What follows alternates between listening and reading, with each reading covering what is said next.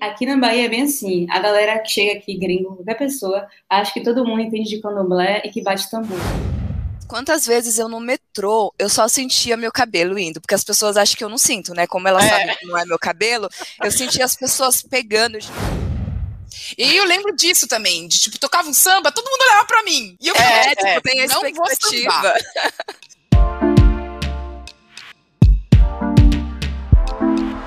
Olá, olá, pessoal! Sejam bem-vindos a mais um episódio do podcast Diversificando, uma produção do Comitê de Diversidade da Adventures Inc. Eu sou Ana Campos e sigo aqui com uma bancada de peso para a gente falar sobre o Dia Internacional da Mulher Negra Latino-Americana e Caribenha.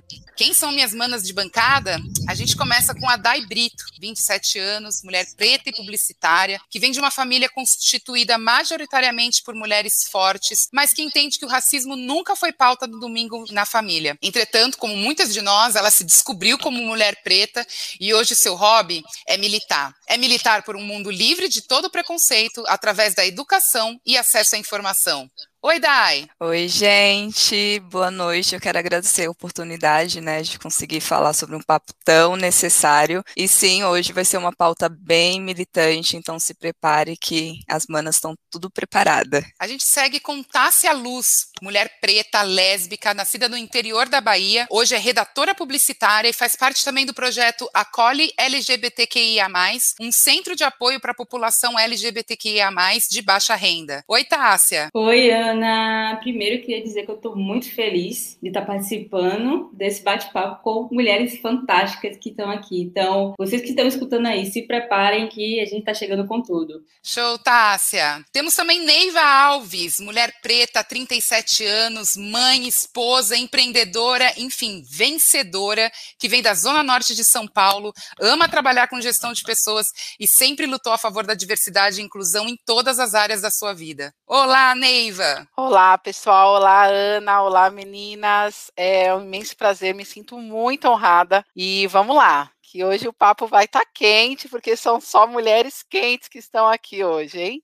E por fim, a gente tem a participação maravilhosa da Karina Fernandes, 24 anos, diretora de arte, mulher preta, periférica e lésbica. Bem-vinda, Karina. Olá, meninas. Ah, é um prazer estar aqui. É maravilhoso esse encontro com mulheres incríveis. Estou muito feliz de estar aqui hoje. Bom, falar do Dia Internacional da Mulher Negra Latino-Americana e Caribenha é falar de, do ano de 1992, onde mulheres negras de mais de 32 países reuniram-se na República Dominicana para a realização do primeiro encontro de mulheres negras da América Latina e do Caribe. Naquele mesmo ano, a ONG reconheceu a data de 25 de julho como Dia da Mulher Negra Latino-Americana e Caribenha. E aqui no Brasil, a gente também traz essa data homenageando Teresa de Benguela, que foi líder quilombola, símbolo de luta e resistência do povo negro. Eu queria abrir aqui com umas aspas da Raquel Barreto. Ela é uma historiadora e pesquisadora, doutoranda, especialista nas obras de Angela Davis e Lélia Gonzalez. E ela é co-curadora de uma exposição que vai sair em breve no Instituto Moreira Salles, nesse ano ainda, sobre Carolina Maria de Jesus. Chama Carolina Maria de Jesus, Um Brasil para os Brasileiros. E ela fala: do México e ilhas do Caribe para baixo, os países da América Latina têm uma constituição comum, que nega o racismo e são essencialmente racistas racistas. O povo comum das americanas é o anúncio do racismo e sexismo. As mulheres negras são vítimas de dupla opressão e estão reivindicando isso. Tássia, queria te convidar aqui para trazer um pouco mais sobre informação sobre essa data, qual a importância e qual é a luta envolvida ao redor desse, desse dia. Vamos lá, Ana. Primeiramente, é, muitas pessoas é, desconhecem essa data e acredito que é pelo fato de que nossa história sempre é apagada, tanto nos livros quanto na TV, em todos os lugares. E muitas vezes a gente nem sabe quem são as verdadeiras protagonistas de certos eventos históricos. A gente tem, por exemplo, a abolição da escravatura, que nos livros é colocado a princesa Isabel como a grande salvadora da pátria e apaga todos os pretos que estavam ali aos trancos e barrancos e são personagens importantes. Como você mesmo falou, esse Dia da Mulher Negra latino-americana e caribenha, ela surgiu para dar visibilidade à luta das mulheres negras contra a opressão de gênero e exploração e racismo. E aqui no Brasil, a gente tem aí valorizando a nossa Teresa de Benguela, homenageando, que foi uma líder que por várias décadas assumiu quilombo e é uma grande é, resistência aí é um símbolo de luta para a gente. Aí você pode me perguntar, tá, Tássia, e por que a gente precisa dar visibilidade para essas mulheres? Por que a gente ainda tem que falar sobre isso todos os dias? É o seguinte, vou trazer alguns dados aqui bem básicos que trazem esse recorte dentro do Brasil só para contextualizar. Mais de metade da população brasileira é negra, segundo o IBGE, e as mulheres são maioria aí nesse recorte. Além disso, 63% das casas são chefiadas por mulheres negras e elas estão ali abaixo da linha da pobreza. E o mapa da violência também mostra que o homicídio de mulheres negras aumentou assim de uma forma drástica nesses 10 últimos anos. E depois desse recorte, você consegue entender porque a gente ainda precisa falar sobre isso Completamente, tá? Se é uma coisa também que eu estava vendo, eu fiquei pensando é, sobre a característica é, é, incomum das mulheres é, pretas na América Latina e no Caribe, né? E que, enfim, entre os 25 países com maiores índices de feminicídio no mundo, 15 ficam na América Latina e no Caribe. Eu acho que isso também mostra mais o, o, ainda o, a necessidade desse dia, né? E da reflexão desse dia e o peso da união das mulheres dessa nessa região, né? E o peso também da luta das mulheres nessa região, né? E Dai, é, falando aqui sobre, enfim, o racismo e como ele afeta diretamente a mulher preta, como você acha que isso funciona? Afeta a nossa autoestima, enfim, o estereótipo da mulher preta, latina, caliente? É, como é que você acha que isso influencia na visão dos outros e influencia na nossa luta também? Legal, Ana. Eu quero iniciar minha fala trazendo uma fala da Nathalie Neri, fica até como uma referência para gente, né, para quem estiver ouvindo. A Nathalie Neri, ela comenta que se o racismo ele não mata na entrada, ele faz com que você queira morrer na saída. Então, assim, a gente tem hoje uma história de apagamento, isso é muito claro. E quando a gente fala de um apagamento, a gente fala que existe uma classe privilegiada. E quando a gente pensa de como o Brasil foi conquistado, que entre aspas foi invadido, a gente teve toda uma cultura que existia naquele, naquela região apagada e como consequência tudo que viesse dessa cultura, desde a sua religião, desde o que era considerado belo, também era subjugado ali. Então assim, a gente passou por um processo de escravidão, onde muitas mulheres passaram por estupro, eram objetificadas e tinham os seus filhos como frutos, né, desses estupros também tornando-se escravos, né? Então a gente começa desde a época da escravidão diminuindo toda uma comunidade, né? E quando a gente pensa em o que isso hoje afeta, né, a autoestima de mulheres, a gente tem muito claro sobre o que é aceito hoje pela sociedade. Um cabelo crespo não é aceito pela sociedade. E se a gente não tem um cabelo que é aceito pela sociedade, como consequência não tem uma representatividade, automaticamente aquilo é excluído. E toda aquela parcela que se encaixa dentro desse padrão acaba sofrendo algum tipo de preconceito. No caso da mulher específica, a gente tem dois grandes polos assim que me preocupam. Claro que não se resume somente a isso, mas quando a gente pensa na autoestima de mulheres negras, jovens, principalmente na sua primeira infância ali, né, entre o amadurecimento para a adolescência, eu me pergunto quais são as referências dessas jovens, dessas adolescentes e dessas crianças. Se a gente não fala de racismo dentro de casa, a gente não fala de racismo na escola e a gente não fala de racismo na rua, em que espaço a gente tem para falar sobre isso e combater? Então, quando eu penso no quanto o racismo afeta a autoestima de crianças, eu estou falando que existe uma grande parcela da, da, da sociedade que cresce com uma autoestima abalada, uma autoestima no sentido de eu não me considero bonita, porque a sociedade me diz que eu não sou bonita. Isso ainda muito pior e muito pesado para mulheres de pele escura, mulheres retintas. E isso se agrava ainda mais se essa mulher retinta é gorda e se agrava ainda mais se essa mulher retinta tem um cabelo crespo. Então, assim, a gente passa por um, um processo de apagamento, a gente passa por um processo de exclusão e a gente passa por um processo de inferiorização do que é mulher ser uma mulher preta. Além de tudo isso, eu não consigo ter um, um momento neutro. Ou ela é totalmente excluída porque ela faz parte de uma minoria que não é aceitável, ou ela é colocada em alguns momentos como uma globeleza. Então existem dois momentos. Ou eu sou aceita porque eu sou eu sou vendida como globeleza no carnaval, eu sou a preta exportação, ou eu sou excluída porque não me encaixo em padrão nenhum. E assim, os dois têm grande impacto. Quando eu não tenho autoestima, isso afeta todas as áreas da minha vida. E quando eu sou objetificada, o que que acontece? A gente sabe que muitas mulheres sofrem assédio. Então imagina uma mulher preta que é utilizada no carnaval como globeleza, que todo mundo acha que é quente, que tem vários estereótipos em cima da mulher preta. Então, ou ela é excluída ou ela é objetificada. Ela nunca tem um meio termo. E, e quando a gente fala de que nunca tem um meio termo, eu estou falando que a única saída para gente é exatamente isso. Se o racismo não mata na entrada, ele vai te matar na saída. Porque a mulher que é excluída, ela tem uma autoestima abalada, mas a mulher que é objetificada, ela não suporta viver, ela não suporta sair na rua, porque o tempo todo os olhares para o corpo da mulher preta é do tipo todo mundo pode, todo mundo é um corpo que é permitido o acesso de todo mundo.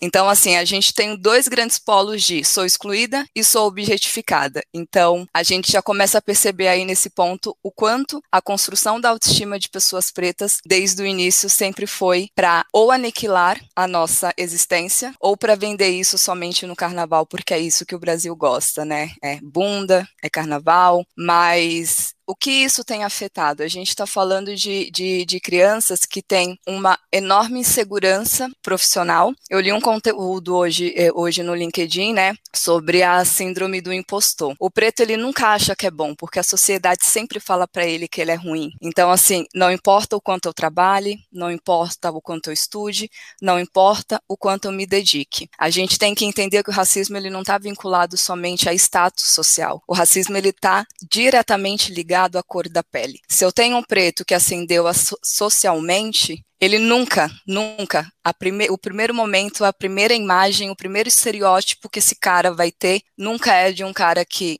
é chefe, nunca é de um cara que tem um poder aquisitivo, é sempre do cara preto. Então, assim, a gente já começa a entender que o racismo, na verdade, ele não está ligado a status, não é dinheiro, é a cor da pele. Então, assim, imagina você crescer sem representatividade, excluído, totalmente à margem da sociedade, mas a, a mesma proporção eu sou cobrada para que eu tenha a inteligência, para que eu tenha conteúdo, mas eu nunca sou permitido a ter acesso a esses espaços. Então, assim, quais são os pesos e medidas que a gente usa nisso, entendeu? E é muito impressionante, eu acho, o quanto é sufocante essa situação, ou seja, você nunca tem um lugar, né, para sair dali, né? O quanto isso nos força a uma perda de identidade gigante, porque é isso, ou é a gente é uma carne barata no mercado, ou a gente inexiste, né? Quem aqui estudou no colégio e lembra de alguma personalidade que tenha estudado negra que seja mulher, que realmente o professor passou o giz ali e falou assim: olha, isso daqui ela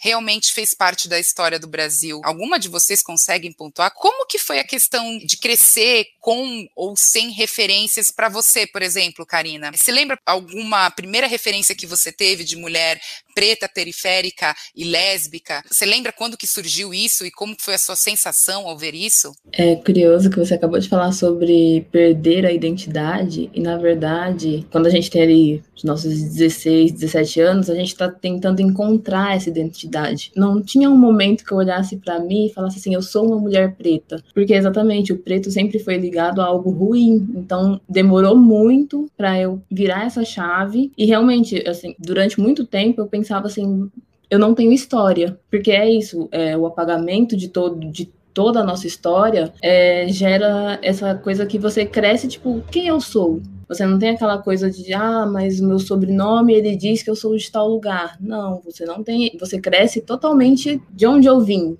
Parece que você caiu ali no mundo e chegou na, naquele ponto. Na escola, por exemplo, você não tem essas referências. Eu tenho uma lembrança que eu comentei há um tempo atrás com algumas meninas de escola, que foi um momento onde pediram para professores fazerem um trabalho ali, Dia da Consciência Negra, que é o momento que eles lembram, né, de fazer algo. E eu me lembro claramente de uma professora que ela colocou a gente, ela pegou cinco alunos negros na sala, que tinham notas boas, e ela enfileirou a gente, assim, na lousa na frente de todos os outros alunos e falou assim: Olha, eles são pretos, mas até que eles são inteligentes. E eu lembro de meus 11, 12 anos, eu fiquei tipo, isso foi uma ofensa. E na minha cabeça ficou, nossa, era isso que ela tinha para falar? Era melhor que não tivesse feito nada.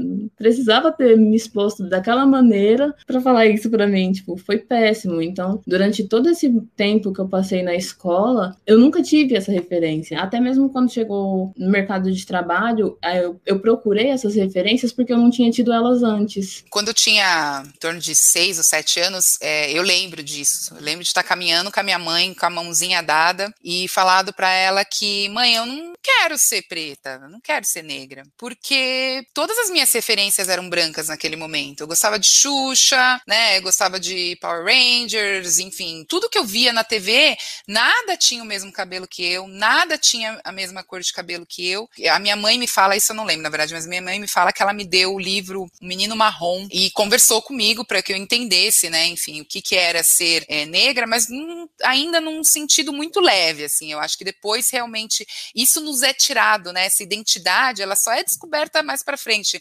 Até é, quando eu falei da Dai, né? A gente conversou sobre isso de tipo, você se descobre mulher negra lá na frente, porque quando você é criança e adolescente, essa identidade nos é negada de tal forma que a gente também quer negar. A gente quer fazer parte, somos adolescentes, somos crianças, a gente quer é participar de um grupo, né? E não ser excluído dele, né? E pensando agora mais pela parte corporativa, Neiva, como que você acha que é a batalha pela igualdade né, da mulher preta dentro das empresas, né? Enfim, como é que é a questão da identidade também, né, dentro desse momento? Sobre cabelo, é, você já sentiu alguma coisa? Você já teve algum problema? Sua experiência como gestão e o trabalho pela sua diversidade, pela diversidade e inclusão, como é que você enxerga isso? É bem isso, né? É, é muito, eu falo, esse bate-papo da gente, você se vê em várias falas, você se vê sendo comparada à rainha de bateria, e eu falo que eu cresci assim, né? Por ser preta, por ser, por ter o corpo pera, né? Então,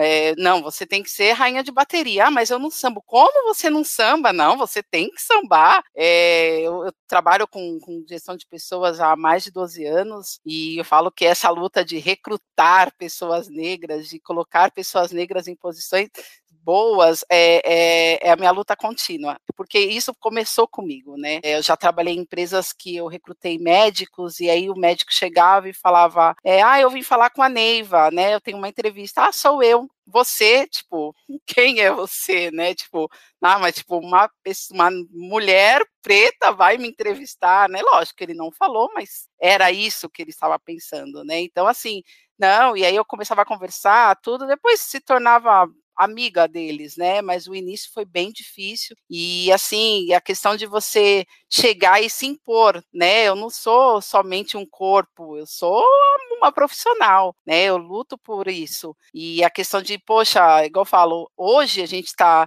podendo usar o cabelo da forma que a gente gostaria de usar, né? Porque antigamente a mulher negra tinha que usar o cabelo alisado, né? Para ficar baixinho, não podia ser aquela coisa, ai, vai chamar atenção. E eu já tive empregos que eu falava, olha, eu vou fazer uma trança posso, né, que era nova de empresa, ah, então não, não vai ser legal. Poxa, eu sou mulher, né, negra, eu quero usar uma trança, eu vou usar trança, mas tá bom, você vai usar trança, mas você vai usar trança baixinha, não vai pôr nada de verde, azul, roxo meu Deus, né? Que mundo estamos, que mundo vivemos. Aí, assim, uma mulher branca pode colocar, tingir o cabelo de loiro, de azul, de roxo e que ninguém vai falar nada. Agora eu tenho que pedir permissão para usar o cabelo trançado ou para usar um black. Então assim, você fala, poxa, é isso mesmo, né? Então eu falo, hoje eu tenho essa liberdade de, não, eu vou usar trança, eu vou colocar trança loira, eu vou colocar trança comprida, eu vou colocar trança Chanel,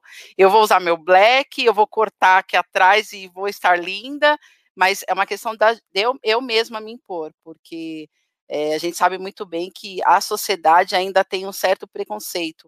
Estou recente na Adventures e quando eu saí do meu último emprego, logo em seguida eu fiz, pô, fiz a trança, né? E aí teve gente que fala, nossa, mas você vai fazer entrevista? Eu falo, não, a empresa que eu entrar vai ter que me aceitar do jeito que eu sou, né? Se eu estou de trans, a empresa vai ter que falar, essa é a Neiva, não adianta eu falar, não, eu vou fazer um coque, eu já cheguei a ler isso, gente, de, não, olha, se você for para uma entrevista, faz um coque, deixa o black mais baixinho. Não, a empresa tem que me aceitar do jeito que eu sou. Eu estou de trans, eu estou de black, e a empresa tem que me aceitar assim. É uma luta que a gente tem que ainda é dia a dia, mas nós, mulheres negras, temos que nos impor.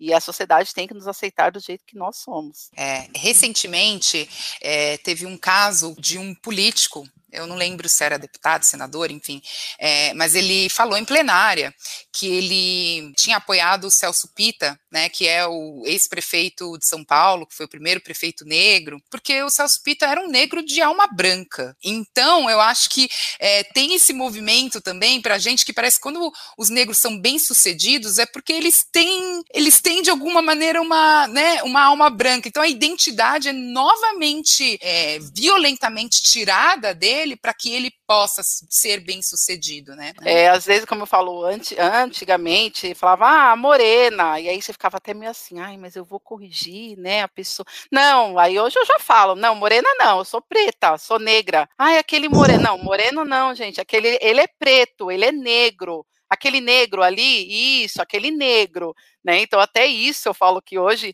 a gente consegue se impor, porque antigamente falava morena e eu ficava, é, acho que não vou falar, né? Mas é meu diretor. Não, não sou morena, não.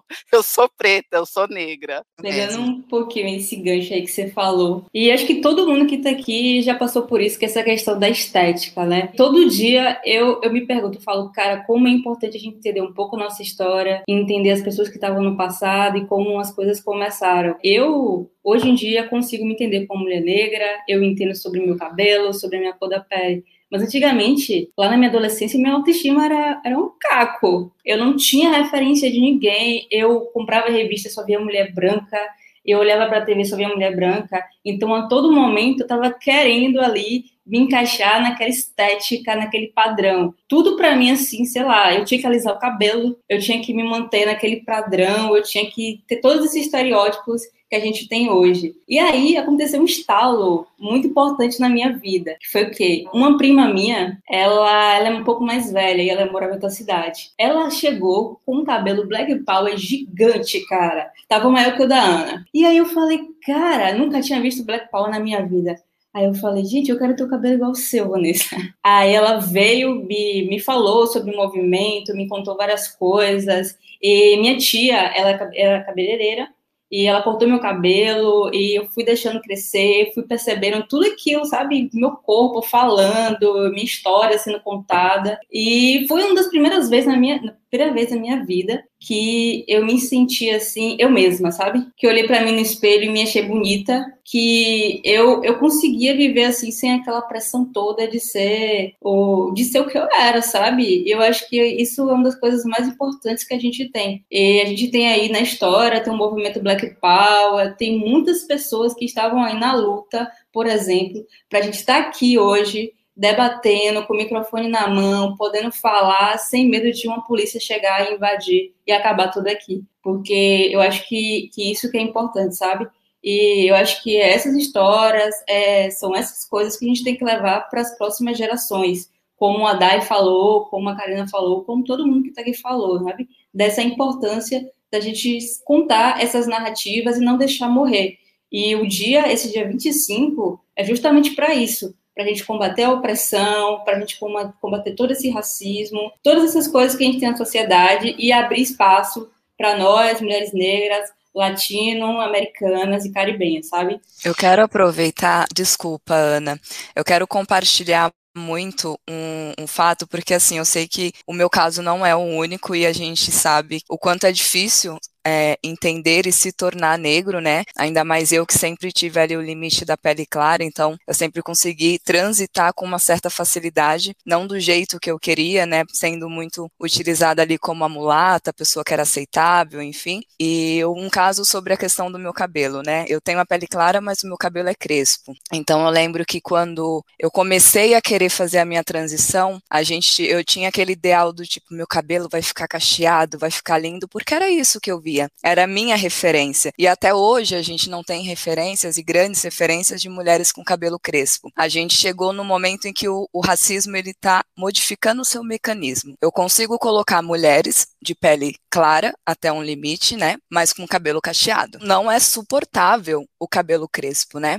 E eu lembro que quando eu era muito jovem, gente, eu tinha seis anos de idade, e minha mãe sempre trabalhou fora, né? As mulheres da minha família sempre trabalharam fora. E eu ficava em especial com uma mulher que cuidava de mim, surpreendam-se, preta, retinta, gorda. Era a mulher que cuidava de mim. Teve um dia que ela decidiu, porque como eu disse, o corpo do preto, ele é terra de todo mundo, ela decidiu que meu cabelo dava muito trabalho e decidiu alisar o meu cabelo. Então assim, ela não pediu permissão para minha mãe e simplesmente quando a minha mãe chegou do trabalho, tava eu lá com o cabelo todo alisado. A partir desse momento, aos seis anos de idade, gente, eu não parei mais de alisar o meu cabelo. Eu passava por épocas de fim de ano que eu fazia o quê? relaxamento no meu cabelo e progressiva em seguida. Imagina como ficava o meu couro cabeludo. Eu não conseguia tocar de tanta ferida que tinha. Chegou um nível que eu falei, gente, isso não está acontecendo, eu não preciso passar por isso. E eu acho que todo esse movimento começou porque eu decidi fazer a minha transição, mas principalmente porque eu comecei a encontrar mulheres pretas que se posicionavam e se aceitavam. E a partir daquele momento eu entendi que meu cabelo, ele era a tela de uma manifestação que eu podia fazer. Em qualquer lugar privilegiado de pessoas brancas, o meu cabelo ele tinha que estar tá lá em cima. O meu corpo ele virou tela de protesto. Então assim, eu passei por um processo, isso leva, levou mais de 15 anos. Eu passei por esse processo e mesmo assim, eu ainda não consigo ser totalmente aceita, mesmo tendo a pele clara, mesmo sendo magra. Então assim, a gente entende que a beleza, o que é considerado belo hoje, ele tem um limite dentro da comunidade preta. Hoje, uma mulher de pele clara com cabelo cacheado, ela passa tranquilo, gente, porque hoje, né, todo mundo fala, não, tudo bem, é um limite ali que a gente aceita. Então a gente está num processo de vamos lutar, vamos lutar, mas a gente ainda continua nessa questão de somos apenas aceitos, não respeitados. Então, assim, o quanto isso teve impacto na minha autoestima? Muito, muito. Em época de escola, eu passava horas e horas do meu dia no banheiro molhando meu cabelo. E sempre nessa questão do tipo, sempre tem escola, né? Ai, qual é a mais bonita? Enfim, toda essa questão machista que a gente sofre. Você nunca via a preta lá, nunca. Mas ela sempre era amiga da branca, né? Então, assim, quais são os espaços de fato que a gente ocupa, entendeu? E quando a gente fala dessa questão do despertar do preto, eu me pergunto quantos pretos adultos não se reconhecem como preto. A gente tem uma crise de identidade no Brasil muito forte. A gente tem pessoas que não se reconhecem como pessoas pretas, mas que são pretas. A gente continua no, a todo vapor nesse programa de apagamento. O Brasil ele é muito mal resolvido com racismo. O Brasil ele nega que é racista, mas é o país em que a maior parcela dos pretos estão abaixo da linha da pobreza. E ainda o jovem que está tentando disputar uma vaga de emprego em um trabalho, ele ainda sofre a síndrome, né, do, do impostor, porque ele nunca se acha capaz o suficiente, mas ele principalmente precisa trabalhar o dobro, ter um emocional bem mais preparado. E outra, a gente está falando de um país que as próprias famílias pretas não falam de racismo, racismo dentro de casa. Depois de todo o meu processo de encontro como mulher preta, eu tive que passar por um outro step. Por mais que a minha família fosse uma família de mulheres fortes, a gente sempre teve uma miscigenação bem forte. A minha avó, por exemplo, ela é branca. Então, assim, quando eu comecei a assumir o meu cabelo, imagina o tanto de insinuações que a minha avó trazia, do tipo, nossa, mas seu cabelo tá desidratado. Nossa, mas você fica bem melhor de trança. Mas por que você tá deixando o seu cabelo assim? O seu cabelo ficava tão bonito. Então, assim, imagina quanto que eu tive que ter de força de vontade, porque a sociedade nunca me apoiou na minha identidade, a minha família nunca me apoiou, mas mesmo assim, depois de um tempo que aconteceu, minha mãe hoje tem um cabelo natural. Então, assim, eu acho que todo o nosso processo foi de resistência. Se hoje a gente tem o samba, se hoje a gente pode ir num terreiro, se hoje a gente tem o potencial de ser quem somos na nossa ancestralidade, com certeza teve muita mulher preta lutando. Eu acho que é isso, até para fechar, para não prolongar muito, mas é para entender o quanto a juventude hoje preta, ele não tem apoio, ele não tem representatividade, mas ele é o tempo todo cobrado para agir como se a sociedade desse alguma coisa para gente. Exato, Dai. E eu vou voltar aqui no ponto do cabelo, porque para mim, quando eu fiz o meu. A, a, a, expressão que se usa é o big chop, né? Que aí eu parei de fazer o alisamento. Eu fiz o alisamento desde sete anos. É, eu fui cortar o meu cabelo com 23, 22 anos. É, e eu não lembrava como era o meu cabelo. E depois que eu cortei, é, eu sentia também um tipo de abordagem que era, ai, mas eu queria tanto ter um cabelo igual ao seu, mas e isso é, eu não sabia nem responder isso, eu ficava muda porque eu me sentia é, extremamente impaciente com esse tipo de discurso e eu não entendia por quê, mas a pessoa não está elogiando, né? Assim, mas é porque a pessoa ela não quer ter o meu cabelo, porque ela não quer com sete anos de idade passar alisante à base de, eu esqueci o nome da substância, mas enfim, é, que arde o seu couro cabeludo, como a Dai mesmo falou, e você fica cheia de ferida e você aprende desde pequena que você não pode reclamar, porque tem que alisar bem para segurar bastante, você não quer não encontrar produto para o seu cabelo na farmácia. Você não quer ouvir comentário no cinema de que o seu, o seu cabelo bloqueia a visão das pessoas, apesar de ter homens de dois metros do lado, né? Então, assim, você não quer ter o meu cabelo, porque o, meu cabelo envolve ter uma identidade e envolve ter uma luta também, né? Mas todas aqui somos nós dentro de uma dentro de uma agência de comunicação e marketing. Como é que vocês veem a visão do marketing, né, do, da publicidade, é, tanto para ajudar quanto para atrapalhar a luta da visibilidade, da representatividade, enfim, tanto da mulher negra como do, da população preta em geral? É, é curioso porque como eu falei sobre referências, durante muito tempo a gente via sempre exatamente o exemplo que vocês deram, a Globeleza. Qualquer campanha que fosse ter, seria com a Globeleza. Inclusive, às vezes usavam a própria. Parecia que era a representação, a, a única. E hoje, eu como publicitária, é uma provocação que eu me faço o tempo inteiro, assim. Eu falo, não, eu preciso usar uma mulher lésbica, não vai ser aquela branca, o padrão de sempre. Não vai ser um casal branco padrão. Não, eu vou, vou sair totalmente desse padrão. Eu vou levar para pessoas, é, eu vou levar para crianças que, que agora estão passando pelo mesmo que eu passei, a representatividade que eu não vi quando eu era criança é uma provocação muito forte que eu me faço e que eu acho que todo publicitário deveria fazer. Porque, assim, se a gente consegue enxergar esse problema, a gente está aqui com o poder de criar uma solução. Hoje eu tô, eu tô me descobrindo, eu tô aprendendo sobre, sobre a minha história e eu não quero que outras crianças, eu não quero que outras mulheres pretas demorem tanto para chegar nisso porque não tiveram um exemplo. Então, qualquer campanha que eu que eu estiver, qualquer coisa que eu faça hoje, eu me provoco sobre isso. Eu olho, pera, isso está agregando, isso está levando uma mensagem. É uma preocupação muito forte para mim é, nesse quesito, porque a publicidade ela é isso. É, se ela tem esse poder de mudar, então vamos mudar positivamente, vamos dar espaço, vamos, vamos mostrar a beleza da mulher preta, sabe? Totalmente fora daquele estereótipo da globeleza. É, uma vez eu vi uma, uma pesquisa, aliás, era uma pesquisadora dos Estados Unidos, é, ela era indiana e ela, ela fez, enfim, aquela escola MIT, que é, enfim, super.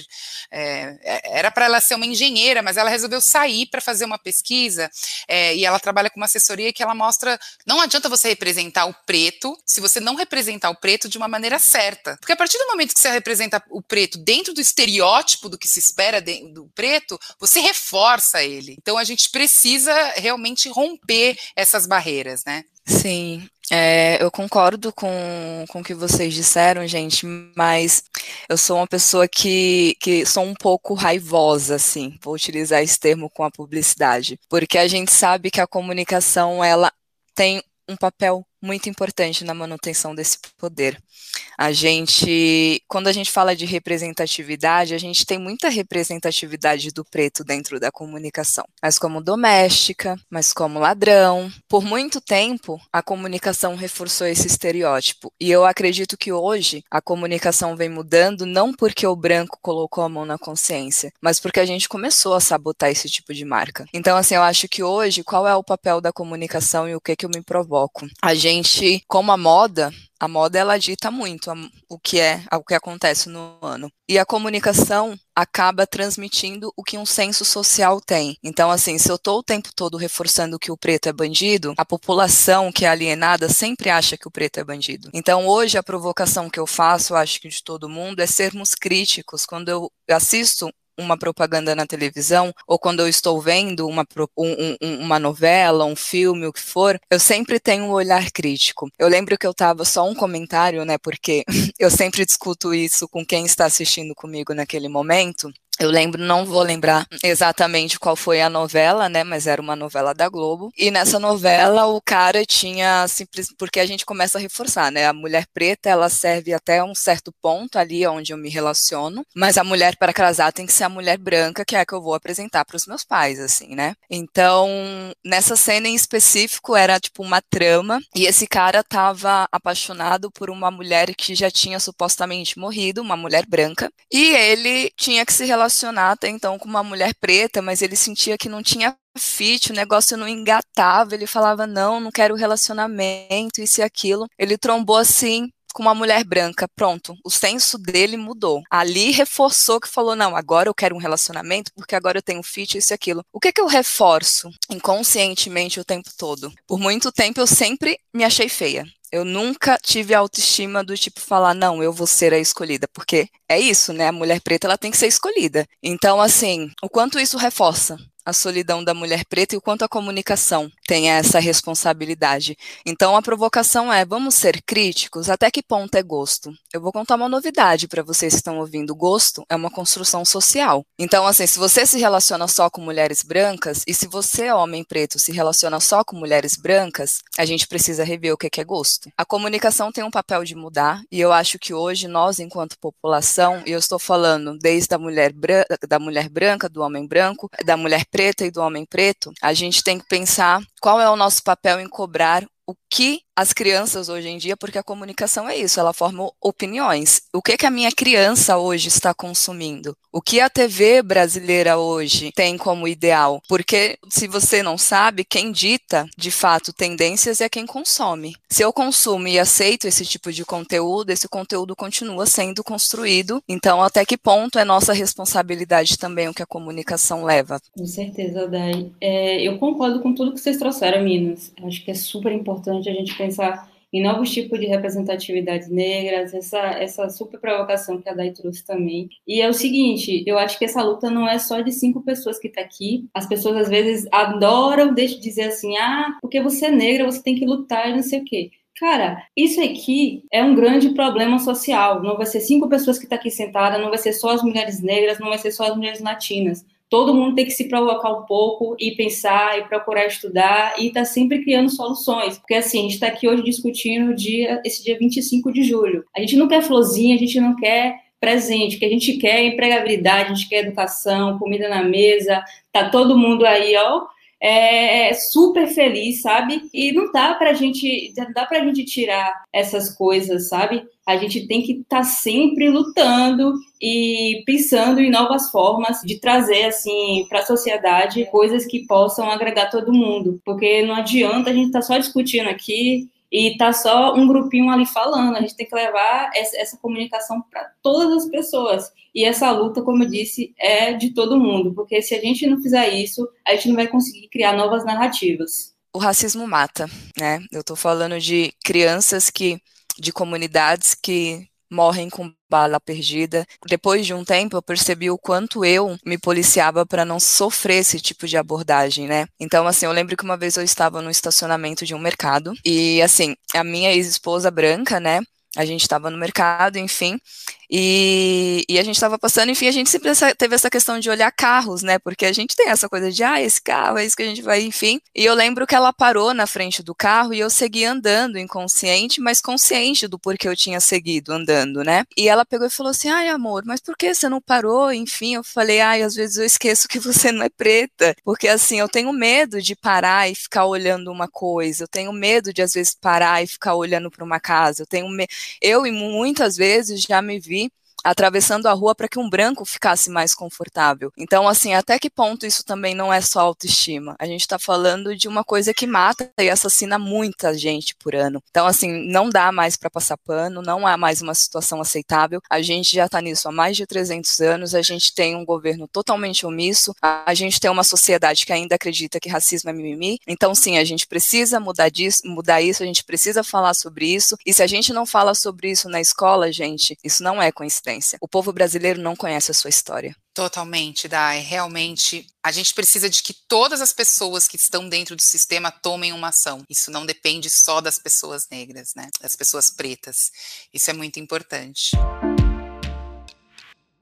Bom, com essa fala potente da Dai, a gente vai finalizando nosso papo. Queria muito agradecer a todas as que vieram aqui participar com a gente, Tássia, Karina, Neivia e Dai. Obrigado mesmo por essas por esse bate-papo franco e novamente pelas palavras potentes. Lembrando aqui que o Diversificando é um podcast produzido pelo Comitê de Diversidade da Adventures. A produção é da Dandara Lima, Mirela Lemos, Marina Costa e Alan Kild. A edição e identidade sonora é da Nayara Macedo e a identidade visual é a Marina Costa. Gostou desse conteúdo? Então segue a gente nas redes sociais, arroba theadventures.inc e qualquer dúvida ou sugestão a gente tem o maior prazer em ouvir vocês. É só mandar um e-mail para comitê da diversidade, arroba adventures.inc. É isso, até a próxima. Valeu!